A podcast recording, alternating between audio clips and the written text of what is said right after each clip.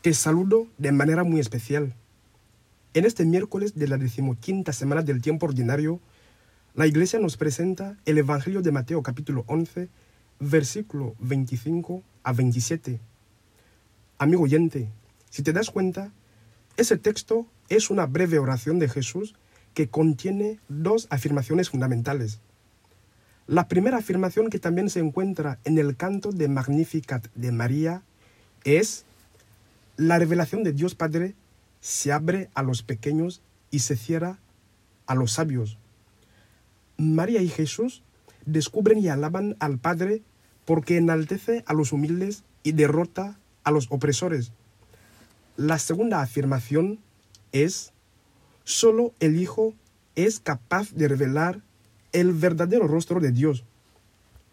Estimado oyente, en la primera afirmación contenida en el versículo 25 de este texto, encontramos que Dios ha decidido gratuitamente, como mejor le ha parecido, esconder estas cosas a los sabios y entendidos y revelarlas a la gente sencilla. Parece ser que Dios ha hecho una opción preferencial por la gente sencilla, por los del montón, por los que no cuentan para nada, las ovejas negras, los patitos feos, los que son oprimidos y estrujados por otros.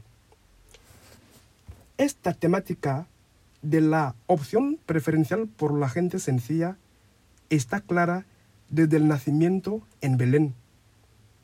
Amigo oyente, ¿quiénes eran los sabios y entendidos y la gente sencilla? ¿A qué se refiere Jesús al decir estas cosas?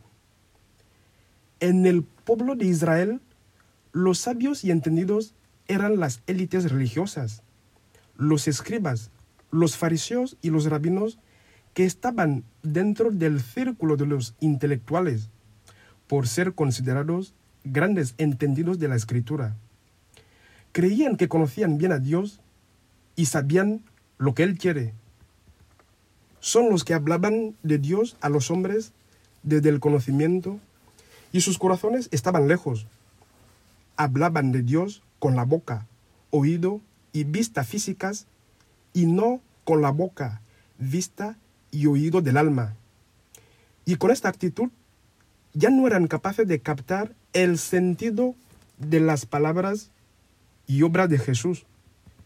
De tal manera que, en vez de que sus conocimientos y su ciencia los llevase a Jesús, se sirvieron de este conocimiento y de esta ciencia para no aceptar a Jesús. Amigo oyente, la sabiduría no es un obstáculo en sí misma para conocer a Dios. Depende de la actitud del que sabe. Depende de la disposición del hombre que conoce. Los autosuficientes que creen que ya lo saben todo, que utilizan su ciencia y su conciencia para formar una idea cerrada de Dios y del mundo, no están dispuestos a oír y aprender de nuevo.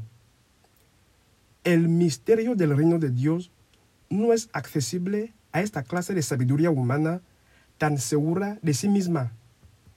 El plan de Dios no puede ser aceptado más que por aquellos que se presentan ante Él conscientes de su vacío y pequeñez, aquellos que se presentan ante Él con la actitud humilde.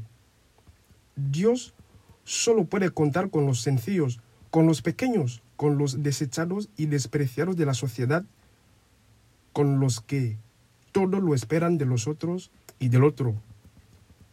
En la segunda afirmación, contenida en el versículo 27, Mateo pone de manifiesto que Jesús es el perfecto revelador del Padre, el único revelador pleno de Dios.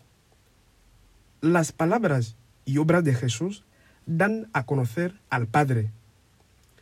Todos los demás han sido reveladores parciales. Nadie conoce al Hijo más que el Padre, y nadie conoce al Padre sino el Hijo y aquel a quien el Hijo se lo quiera revelar. El texto habla de conocer y revelar. Conocer en la Sagrada Escritura quiere decir hacer una experiencia personal de algo o de alguien basada en la voluntad los sentimientos y la inteligencia. Estas palabras nos indican la profunda relación entre Dios y Jesús, Solo el Padre sabe quién es en verdad Jesús.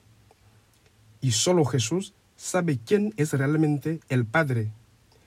Pero el Hijo no posee este conocimiento para sí solo, sino que debe transmitirlo, ya que el Padre se lo ha entregado todo.